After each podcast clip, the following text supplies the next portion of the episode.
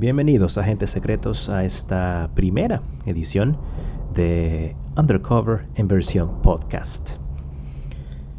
Tanto el origen de todo, así como el origen de la humanidad misma, siempre ha sido y será un tema que despertará grandes debates entre nosotros. Incluso, sabemos que en muchos casos es un tema tabú en nuestras familias es el típico, viene tu tía católica, por favor no vayas a salir con tus cosas de ateísmo, de ciencia, ¿no? Es el elefante blanco de nuestras familias o relaciones interpersonales incluso. De entrada, si hacemos referencia a las corrientes filosóficas que buscan explicar el origen de la vida, caben tres posibilidades. Materialismo, creacionismo y el panteísmo. El mundo viene de abajo, no hay Dios, y el mundo se ha hecho solo a sí mismo, por casualidades y por el surgimiento casual de leyes internas que han dirigido el crecimiento. Entonces, en el fondo, efectivamente, el mundo es absurdo, no puede tener ninguna lógica. Esta es la tesis materialista, que es defendida por mucha gente, incluyéndome. Incluye, por supuesto, también a expertos científicos, aunque quizá sin llegar hasta sus últimas consecuencias. El mundo viene de arriba. Lo ha hecho un ser inteligente, llamado Dios, sea el nombre que le quieras poner.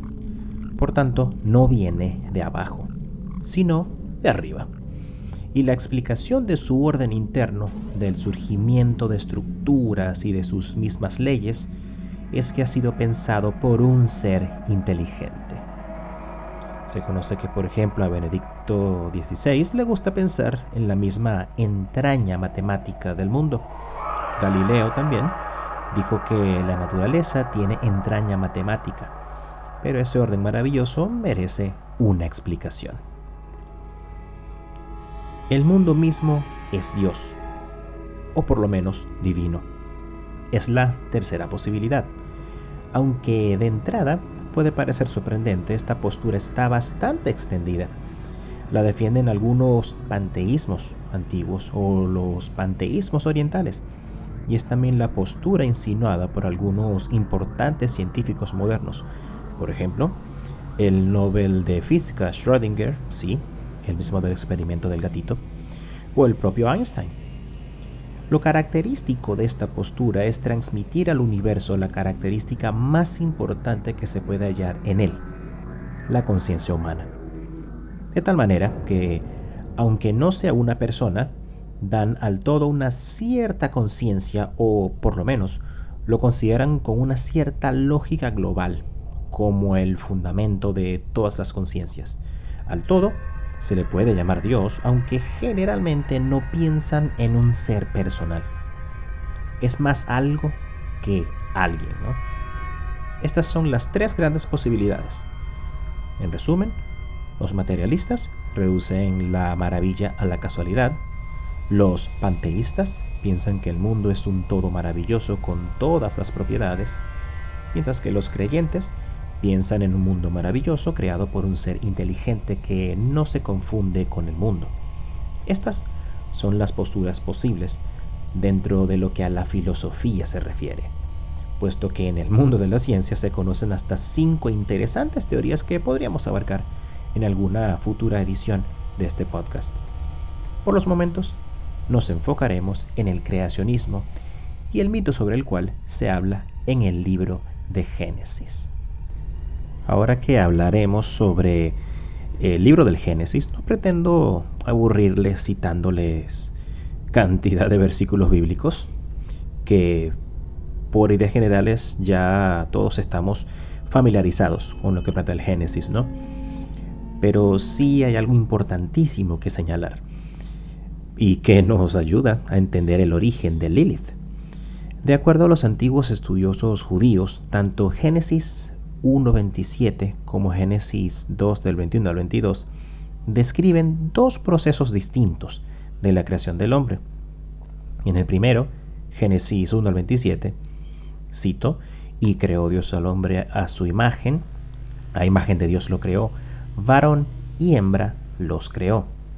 Es como que nos hacen ver que la mujer había sido creada al mismo tiempo que el hombre y por ende se les otorgan las mismas potestades o poderes, si lo quieren decir, sobre lo creado, cuando en el versículo siguiente dice, y los bendijo Dios y les dijo, fructificad y multiplicaos, llenad la tierra y sojuzgadla, señoread en los peces del mar, en las aves de los cielos y en todas las bestias que se mueven sobre la tierra. Hasta acá, cualquier persona con tres dedos de frente puede entender que tanto hombre como mujer han sido garantizados. Primero, con las mismas capacidades y sobre todo con el mismo poder de mando o control sobre las cosas que ese mismo Dios había creado hasta el momento. Es importante recordar esto porque cuando entramos al Génesis 2 es cuando se ve como que una segunda creación y comienzan a saltar nuestras dudas. Estas dudas surgen una vez que entramos, como les decía, al capítulo 2 del Génesis, porque aparece como una especie de segunda creación. En Génesis 2.20 dice, y puso Adán nombre a toda bestia y ave de los cielos y a todo ganado del campo. Mas para Adán no se halló ayuda idónea para él. Hasta acá nos hace ver que la mujer que había sido creada al mismo tiempo que Adán, en el versículo que citaba anteriormente, simplemente desapareció. Y ahora, en Génesis de 2 al 21 al 22, se habla de la creación de una segunda mujer. Y digo segunda mujer porque su método de creación es distinto, recordemos. De acuerdo al método anterior, había sido creada al mismo tiempo que el hombre. Pero ahora, este nuevo versículo dice, entonces Jehová Dios hizo caer sueño profundo sobre Adán, y mientras éste dormía, tomó una de sus costillas y cerró la carne en su lugar. De la costilla que Jehová Dios tomó del hombre, hizo una mujer y la trajo al hombre. Dijo entonces Adán, esto es ahora hueso de mis huesos y carne de mi carne. Esta será llamada varona, porque del varón fue tomada. Es el versículo con el cual estamos generalmente familiarizados ahora que hablamos sobre la creación, ¿no? Eh, que la mujer proviene de una costilla del hombre.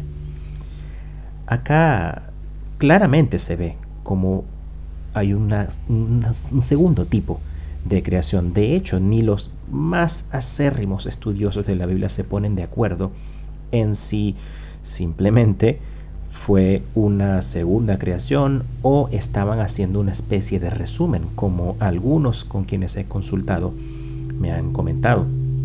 De hecho, para esta primera mujer que comentaba en los primeros versículos, no existe un nombre. Es Lilith, ya les diré por qué. Y el nombre de Eva, como dato curioso, le es dado a ella por Adán en el capítulo 3, luego de haber sido expulsados del paraíso. Es importante señalar que la historia de Lilith, sobre quien vamos a hablar, proviene de una civilización muchísimo más antigua de la que los tiempos bíblicos relatan. Hablamos de la civilización de los sumerios. Los sumerios, para hacer corto un cuento largo, es la primera civilización de la cual se tiene registros de su existencia, es decir, podemos, podemos señalar, sin lugar a dudas, que es la civilización más antigua que, de la que sabemos que existió en la Tierra, ¿no? Incluso la primera mención que se conserva del nombre de Lilith aparece en Gilgamesh and the Holoput Tree, un poema épico de la civilización sumeria que se encuentra en una, en una tablilla en Ur, ciudad ubicada en la antigua Mesopotamia, zona entre los ríos Tigris y Éufrates, y que data aproximadamente del año 2000 antes de Cristo en esta tablilla, también resumiendo el cuento, el poderoso gobernante Gilgamesh es el primer héroe literario del mundo.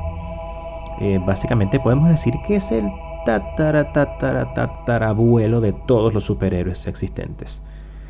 Este Gilgamesh valientemente mata monstruos y busca en vano el secreto de la vida eterna. En un episodio, eh, cito, después de que el cielo y la tierra se separaron y el hombre fue creado, Gilgamesh se apresura a ayudar a Inanna, diosa del amor erótico y la guerra. En su jardín, cerca del río Éufrates, Inanna cuida con amor un sauce, el Hulupu, cuya madera espera convertir en un trono y una cama para ella. Sin embargo, los planes de Inanna casi se frustran cuando un vil triunvirato se apodera del árbol. Uno de los villanos es Lilith. Tengo un, fragmento de la historia y dice, Inanna, para su disgusto, se encontró incapaz de hacer realidad sus esperanzas. Mientras tanto, un dragón había establecido su nido en la base del árbol. El pájaro Zu había colocado eh, a sus crías en la copa y en medio de ella la demonia Lilith había construido su casa. Con una armadura pesada, el valiente Gilgamesh mata al dragón, lo que hace que el pájaro Zu vuele a las montañas y que Lilith, aterrorizada, huya al desierto. Si bien en la Biblia Lilith solo es mencionada en el libro de Isaías 34, es en el libro apócrifo Ben Sira, en donde aparecen los detalles de su creación y de su relación con Adán. El libro apócrifo de Ben Sira es un libro del siglo X a.C. Es el primer texto que, como les decía, que registra su leyenda, pero su historia viene de mucho antes. Este libro apócrifo que menciono es más bien un alfabeto. Es un texto anónimo, contiene 22 episodios. Eh, fue escrito en algún momento antes del año 1000. Y este, estos 22 episodios que comento hacen referencia a las 22 letras del alfabeto hebreo. El quinto episodio incluye a Lilith, quien atormentaría y aterrorizaría a la población durante las generaciones venideras. Hasta cierto punto, el alfabeto de Ben Sira muestra a una Lilith, digamos, como suele encontrársela en una simple búsqueda por internet. Es destructiva, puede volar y tiene una inclinación inmensa por el sexo. Sin embargo, esta historia agrega un nuevo giro. Ella es la primera esposa de Adán antes que Eva, quien audazmente abandona el Edén porque es tratada como la inferior del hombre. De hecho, la historia es sumamente interesante. Voy a resumirles un poco lo que comenta el alfabeto de Bensira sobre la historia de Lilith, como menciona ella, como digamos cómo aparece ella en este alfabeto. La narración del alfabeto de Bensira sobre Lilith se enmarca dentro de una historia del rey Nabucodonosor de Babilonia. El hijo pequeño del rey está enfermo y un cortesano llamado Ben Sira recibe la orden de curar al niño. Invocando el nombre de Dios, Ben Sira inscribe un amuleto con los nombres de tres ángeles sanadores. Luego, relata una historia de cómo estos ángeles viajan por el mundo para someter a los espíritus malignos como Lilith que causan enfermedad y muerte. Ben Sira cita el pasaje de la Biblia que indica que después de crear a Adán, Dios se da cuenta de que no es bueno, que el hombre esté solo, les comentaba Génesis 2.18. En las fantásticas adiciones de Ben Sira al relato bíblico, el Todopoderoso luego da forma a otra persona de la tierra, una mujer llamada Lilith. Pronto, la pareja Lilith y Adán eh, comienzan a pelear, a discutir, pero ninguno escucha realmente al otro.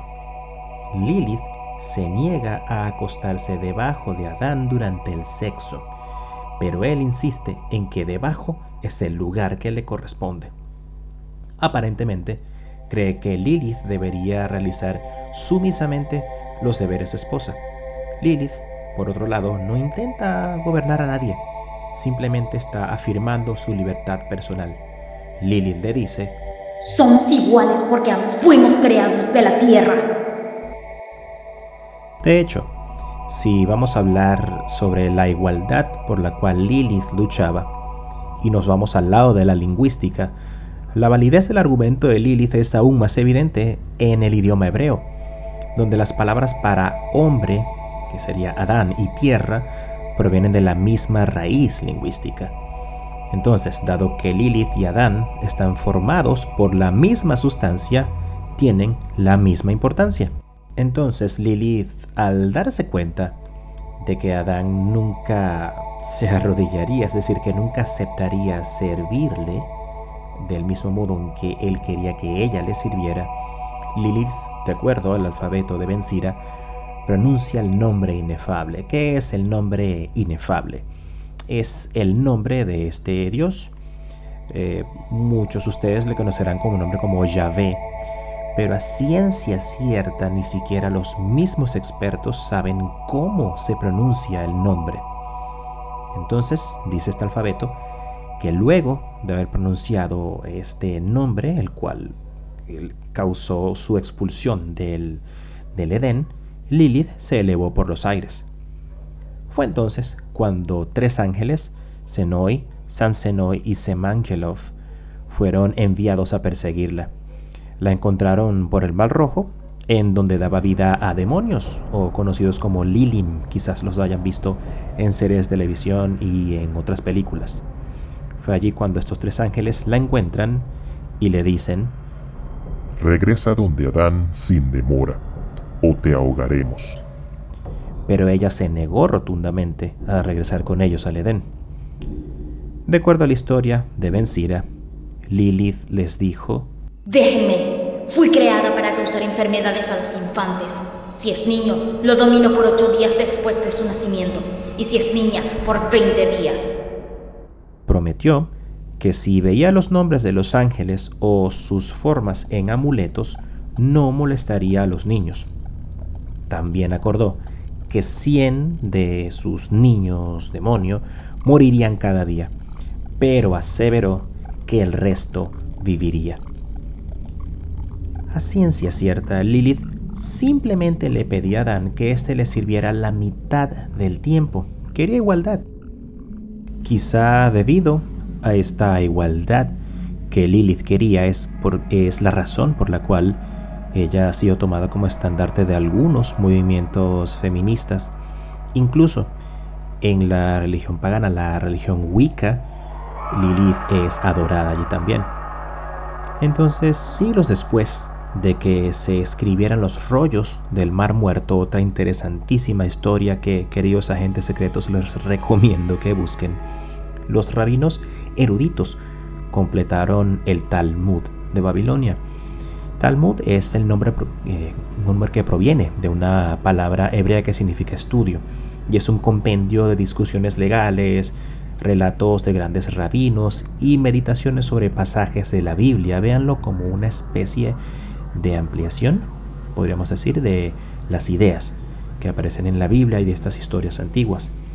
Entonces las referencias talmúdicas a Lilith son pocas, pero dan una idea de lo que los intelectuales pensaban de ella. La Lilith del Talmud recuerda imágenes más antiguas de Babilonia, porque tiene cabello largo y alas. De hecho, la imagen que, que aparece en el teaser de este podcast es la que se encuentra en las tabletas sumerias y hace referencia a esta imagen del Talmud. Entonces, esta imagen refuerza también las impresiones más antiguas que se tenían de Lili como una súcubo, que es un demonio en forma femenina que tuvo relaciones sexuales con hombres mientras estos dormían. Pues sí, así justificaban en la antigüedad las poluciones nocturnas, las poluciones nocturnas, perdón. Las prácticas sexuales malsanas están también vinculadas a Lilith ya que encarna poderosamente el mito del amante de los demonios. Una referencia, ahora que hablamos del Talmud, afirma que la gente no debe dormir sola por la noche, no sea que Lilith los mate. Durante el periodo de 130 años entre la muerte de Abel y el nacimiento de Seth, informa el Talmud, un Adán angustiado se separa de Eva. Durante este tiempo, se convierte en el padre de fantasmas y demonios masculinos y demonios femeninos o demonios nocturnos. Esto de acuerdo al Talmud. Y aquellos que intentan construir, construir la torre de Babel se convierten en simios, espíritus, diablos y demonios nocturnos.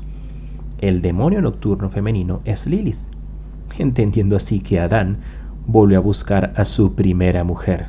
Así que Dato algo jocoso, podríamos decir que este es el origen de todas las relaciones tóxicas.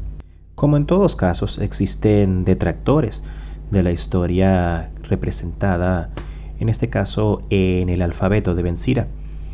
Una de esas teorías que puede ser aceptada es que la historia de Ben, de perdón, es entera y deliberadamente satírica y se usa solamente para burlarse de la Biblia, el Talmud y otros escritos rabínicos. De hecho, el idioma del alfabeto de Ben Sira es, digamos, tiene un tono irreverente y expone las hipocresías de héroes bíblicos, como por ejemplo Jeremías, y ofrece unas serias discusiones de temas que en otro caso serían vulgares, como la masturbación, las flatulencias y la copulación con animales. En este contexto, la historia de Lilith podría ser una parodia que nunca representó un verdadero pensamiento rabínico, que podría haber servido como entretenimiento para los estudiantes rabinos y para el público, y quizás por ello no fue reconocida por los estudiosos de ese tiempo. La última estación en este viaje sobre la historia de Lilith aparece en el Zohar. El Zohar, que significa algo así como esplendor, es el título hebreo para un tomo fundamental en la Kabbalah. Las interpretaciones místicas y alegóricas del Zohar de la Torah se consideran sagradas para los miembros de la Kabbalah. La Lilith del Zohar depende de una relectura del Génesis 1.27, recuerden que lo citamos al principio, eh, y se basa en una interpretación de ese pasaje en el Talmud. En, este, en esta forma de verle, eh, ellos ven que hay un cambio en los pronombres. Desde Él lo creó al plural Él los creó en Génesis 1.27. En Talmud entonces sugiere que el primer ser humano fue una criatura andrógina con dos mitades distintas. Cito, al principio la intención era que se crearan dos, hombre y mujer, pero al final solo se creó uno. Siglos más tarde, el Zohar explica que el hombre y la mujer se separaron. La porción femenina del ser humano estaba unida a un lado, por lo que Dios puso a Adán en un sueño profundo y la cortó de él, la adornó como una novia y se la llevó. Esta porción separada es la Lilith original que estaba con él, con Adán, y que concibió de él. Esto de acuerdo al Zohar, ¿ok? Otro pasaje indica que tan pronto como se crea a Eva y Lilith ve a su rival aferrarse a Adán, Lilith se va volando. Entonces encontramos otro paralelismo en cuanto a la historia anterior. El Zohar, al igual que los primeros tratamientos de Lilith, la ve como una tentadora de hombres inocentes, eh, una criadora de, espíritus malignos y portadora de enfermedades. Cuando dice ella deambula por la noche irritando a los hijos de los hombres y provocando que se contamine, es decir, emitir semillas, lo que les comentaba de las poluciones nocturnas. En varios puntos, el Zohar rompe con la presentación tradicional de la personalidad divina como exclusivamente masculina y analiza el lado femenino de Dios llamado Shekinah. La Shekinah, cuyo nombre significa la presencia divina en hebreo, también aparece en el Talmud. En el Zohar, la lujuria que Lilith infunde en los hombres envía a Shekinah al exilio. Si la Shekinah es la madre de Israel, entonces Lilith es la madre de la apostasía de Israel.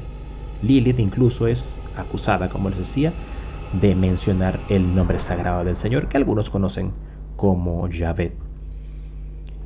Eh, aunque Lilith aparece en el Zohar y en muchos cuentos populares anónimos de toda Europa, a lo largo de los siglos ha atraído la atención de algunos de los artistas y escritores más conocidos de Europa. El alemán Johann Goethe se refiere a Lilith en el Fausto, y el poeta victoriano inglés Robert Browning escribió Adam, Lilith and Eve, Adam, Lilith y Eva, otro testimonio del poder perdurable de la demonio. El poeta y pintor Dante, Dante Gabriel Rossetti describe con imaginación un pacto entre Lilith y la serpiente de la Biblia. En otras versiones también se habla de que Lilith sería la serpiente. Una Lilith intrigante y rencorosa convence a su ex amante, la serpiente, para que le preste una forma de reptil. Disfrazada de serpiente, Lilith regresa al Edén, convence a Eva y Adán de pecar comiendo del fruto prohibido y causa gran dolor a Dios.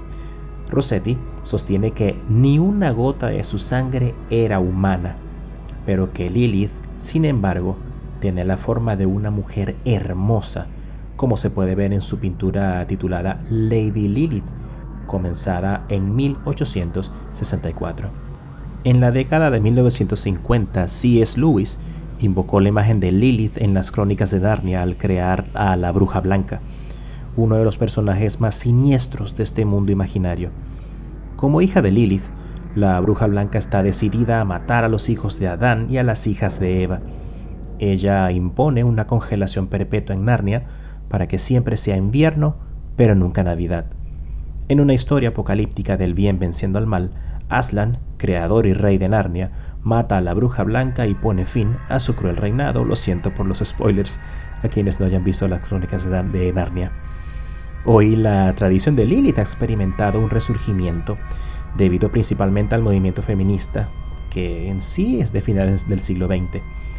El renovado interés por Lilith ha llevado a los escritores modernos a inventar cada vez más historias, ignorando o explicando los rasgos desagradables de Lilith. Las feministas se han centrado en cambio en la independencia de Lilith y su deseo de autonomía, cosa que les mencionaba hace unos minutos.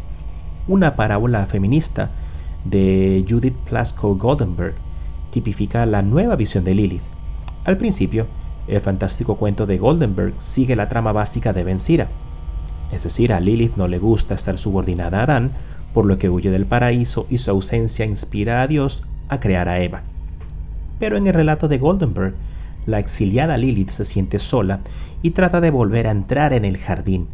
Adán hace todo lo posible para mantenerla alejada, inventando historias tremendamente falsas sobre cómo Lilith amenaza a las mujeres embarazadas y los recién nacidos. Un día, Eva ve a Lilith al otro lado del muro del jardín y se da cuenta de que Lilith es una mujer como ella. Balanceándose en la rama de un manzano, una curiosa Eva se catapulta sobre las paredes de Edén, donde encuentra a Lilith esperando. Mientras las dos mujeres hablan, se dan cuenta que tienen mucho en común hasta que el vínculo de hermandad en ellas creció. La amistad en ciernes entre Lilith y Eva desconcierta y asusta tanto al hombre como a la deidad. Poco después de la pieza en prosa de Goldenberg, Pamela Hadas produjo un poema de 12 partes que examina el dilema de Lilith desde el punto de vista femenino, titulado La pasión de Lilith. El poema explora los sentimientos de la demonio en primera persona, comenzando con la pregunta, ¿qué tenían personas como yo que ver con personas como Adán? Las dos primeras personas se presentan como opuestos que no se entienden y no pueden aprender a apreciar las fortalezas de los demás. Lilith se considera un ejemplo del capricho o humor negro de Dios. Lilith de Hadas se queja de que se siente superflua porque no puede ceder a las restricciones aburridas, ingenuas y monótonas del paraíso. La mujer inadaptada huye de la escena y trata de satisfacer sus instintos maternos acercándose a las mujeres en el parto y los recién nacidos, en detrimento de ellas, por supuesto. Sin embargo, la perspectiva feminista de Hadas es más evidente en la conclusión del poema. Cuando Lilith considera que su vida de dolor la califica para la santidad, habiendo sido creada del aliento de Dios, Lilith le pide al viejo dios calvo que se case con ella, que la inhale nuevamente. Cuando el Señor se niega, ella se siente herida, enojada y se queda con pocas opciones, excepto viajar sola por el mundo. Las peregrinaciones de Lilith continúan hoy. Esta criatura nocturna alada es en efecto la única demonio que, digamos, sobrevive del imperio babilónico, ya que renace cada vez que se reinterpreta su personaje. Los recuentos del mito de Lilith reflejan los puntos de vista de cada generación sobre el papel femenino. A medida que crecemos y cambiamos con los milenios, Lilith sobrevive porque es el arquetipo del papel cambiante de la mujer. Y hasta acá nuestra historia sobre Lilith. No me queda más que agradecerle, queridos agentes secretos, por acompañarme, aquellos quienes escuchaban el programa de radio Undercover en Venezuela y que ahora se aventuran junto a mí en esta nueva versión de Undercover de podcast. Recuerden que pueden seguirme en las redes sociales, tanto en Twitter como en Instagram, como arroba teachersama. Espero encontrarles de nuevo el próximo domingo con una nueva historia acá en Undercover, the podcast. Que descanses.